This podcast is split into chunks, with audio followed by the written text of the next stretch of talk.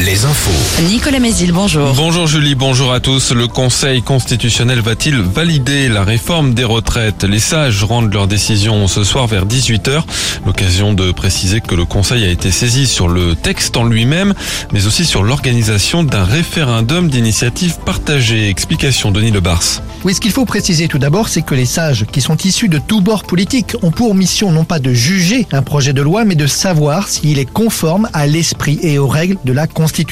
Sur la réforme des retraites, leur décision peut concerner le texte dans sa globalité ou bien morceau par morceau sur la question de l'âge de départ, par exemple. Et en effet, le Conseil doit aussi rendre son avis sur la demande de référendum d'initiative partagée déposée par 252 députés et sénateurs opposés à la réforme. Si la réponse est oui, la proposition devra recueillir 4 800 000 signatures de citoyens en 9 mois pour qu'un référendum soit organisé. Le Conseil constitutionnel regardera aussi la forme du texte, notamment l'utilisation d'un projet de loi de financement de la sécurité sociale et le recours à plusieurs articles de la Constitution pour limiter la durée des débats parlementaires. De nouvelles actions sont annoncées aujourd'hui à 17h30 à Cholet, à 18h à La Roche-sur-Yon et Chaland, peut-être d'autres aussi à Angers ou Saumur.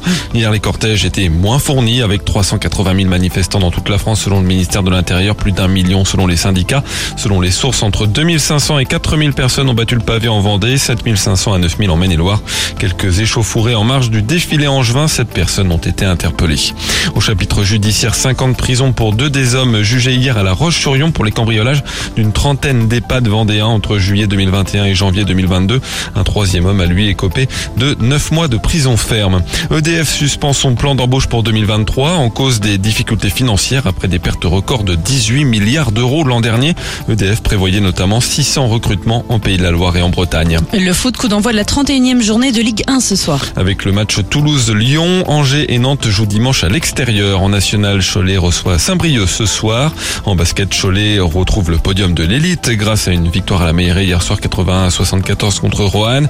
De la Pro B au programme aujourd'hui, Angers reçoit la lanterne rouge Saint-Vallier. En national 1, Chaland accueille Feur. Et puis la météo, une perturbation nous apporte de la pluie ce matin avec du vent. Dès la mi-journée, on retrouvera un ciel avec beaucoup de nuages, peu d'éclaircies et quelques averses. Les maxi 13 à 15 degrés. Alouette. le 6-10, le 6-10. Et ça y est, ça y est, on y est, c'est vendredi aujourd'hui. Petit